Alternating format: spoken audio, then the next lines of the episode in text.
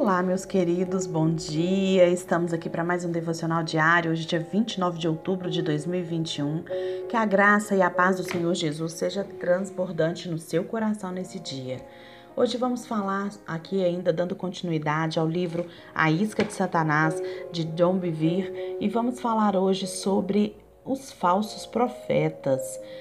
Vamos falar de Mateus 7,15. Cuidado com os falsos profetas. Eles vêm a vocês vestidos com peles de ovelhas, mas por dentro são lobos devoradores.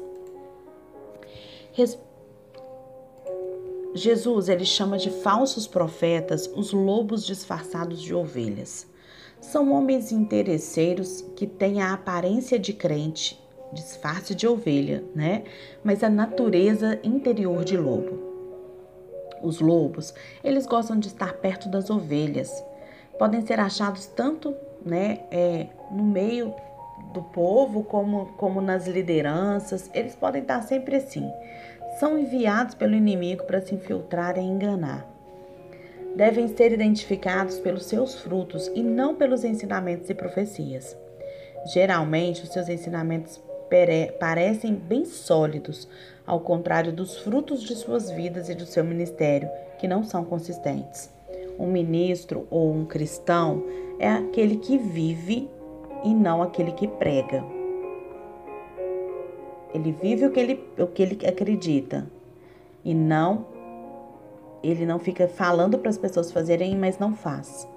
Os lobos, eles geralmente vão para cima das ovelhas, novas ou das feridas.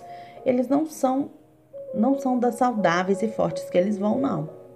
Eles vão naquelas que não têm experiência ou naquelas que estão feridas por alguma coisa. E esses lobos dirão às pessoas o que elas querem ouvir, não aquilo que elas precisam ouvir. Eles não querem doutrina sólida, eles querem alguém que lhes, garan, que lhes agrade os ouvidos. Então veja o que o apóstolo Paulo diz em 2 Timóteo 3, de 1 a 5 e 4, 3 é, dos últimos dias. Sabe, porém, isto: nos últimos dias sobrevirão tempos difíceis, pois os homens serão implacáveis, tendo forma de piedade, negando-lhes, entretanto, o poder. Foge também destes, pois haverá tempo em que não suportarão a sã doutrina. Pelo contrário, cercar-se-ão de mestres segundo as suas próprias cobiças, como que sentindo coceira nos ouvidos. Note que terão a forma de piedade, ou seja, de cristãos, mas negarão o poder.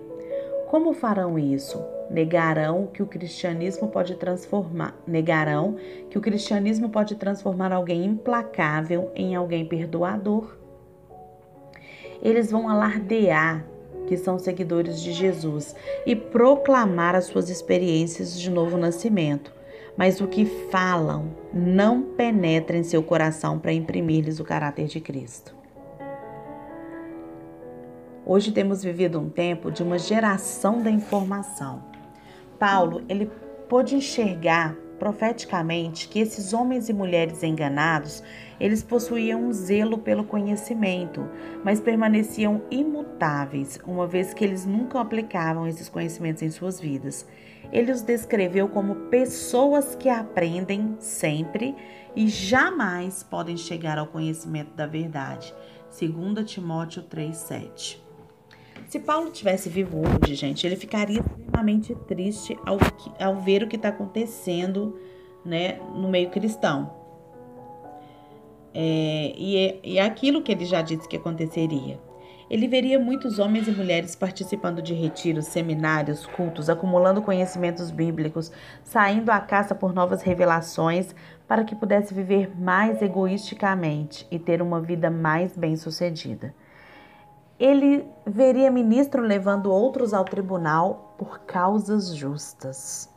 Meu Deus.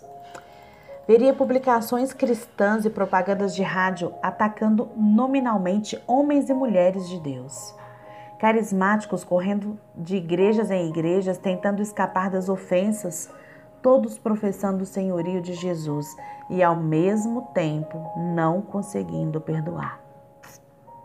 Paulo chamaria, clamaria: Arrependam-se, libertem-se do engano, geração egoísta e hipócrita.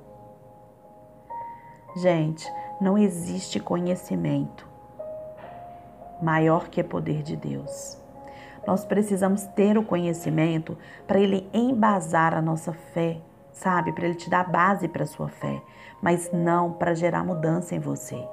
O que gera mudança em você é o poder de Deus. Então pensa bem, a gente vai ver aqui o termo usado foi carismáticos, mas carismáticos, evangélicos, carismáticos é, é, é, é um termo generalizado para o cristão. A gente vai ver pessoas correndo de igreja em igreja, tentando escapar das ofensas que estão sofrendo, sabe? Mas não conseguindo perdoar. Não importa o quanto você tem se atualizado em novas revelações, seminários e escolas bíblicas. Não importa quantos livros você tem lido ou quantas horas você passa orando e estudando. Se você foi ofendido e você se recusa a perdoar e arrepender do pecado, ainda não alcançou o conhecimento da verdade. Está no engano e ainda confunde outros com a sua hipocrisia. Não importa qual a revelação, o seu fruto terá uma história diferente para contar. Você se tornará uma fonte de águas amargas e que vão levar ao engano e não a verdade às pessoas. E para só fechar aqui esse esse capítulo, não, tá grande ainda. Eu vou deixar para amanhã o restante porque eu gostaria que a gente pensasse sobre essa questão da geração da informação e a questão dos falsos profetas. Gente, a gente não vive em um tempo de revelação. Sara, que isso? Não. A gente vive no tempo da palavra. A revelação, qualquer revelação que a gente antigamente os profetas tinham as revelações porque não existia a Bíblia. Hoje existe a Bíblia e toda a revelação de Deus ela está escrita na Bíblia. Então tudo que está na Bíblia é revelação, mas o que não está não é. Então, toda vez que alguém te der uma revelação, ou que você tiver uma revelação a respeito de uma, alguma coisa, ela precisa ser, ter consonância com a, com a Bíblia. Se ela não for bíblica, não existe. Não é revelação de Deus. Tem gente, infelizmente, que fica correndo de um canto para o outro buscando revelação de, das pessoas, revelações. Ah, porque o profeta tal falou isso, porque o profeta tal falou isso. Gente, Hoje nós temos a Bíblia, nós temos acesso à revelação direta, nós temos acesso ao Pai. A gente não precisa disso mais, basta a gente ir para a presença dele, que ele vai revelar para a gente. Mas toda revelação de Deus é coerente com a Bíblia. A nossa revelação está fechada. Ela começa na primeira página de Gênesis e termina na última página de Apocalipse. Essa busca contínua por revelação acaba nos levando para um misticismo. E a gente começa a colocar em outras pessoas, em outros objetos e amuletos o poder de Deus. E isso é engano. O poder de Deus é liberado sobre a minha vida e na sua vida em Cristo Jesus. E a partir dessa, dessa, desse derramado poder dele em nossa vida em Cristo Jesus, ele nos faz ter as revelações do seu plano para a nossa vida, a partir da palavra de Deus. Então, muito cuidado, porque isso é bíblico. Nos, nos últimos tempos apareceriam, né?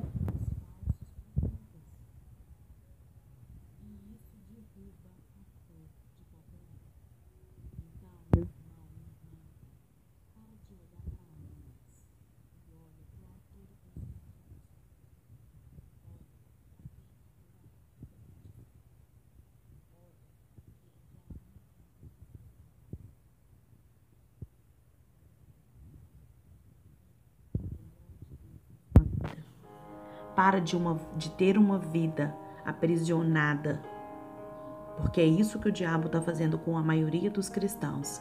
aprisionando pela informação, pelos profetas, aprisionando pela falta de perdão, aprisionando pela, pelas ofensas e pelos muros que a gente mesmo tem construído.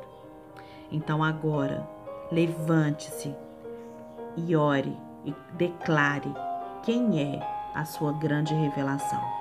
Em nome de Jesus.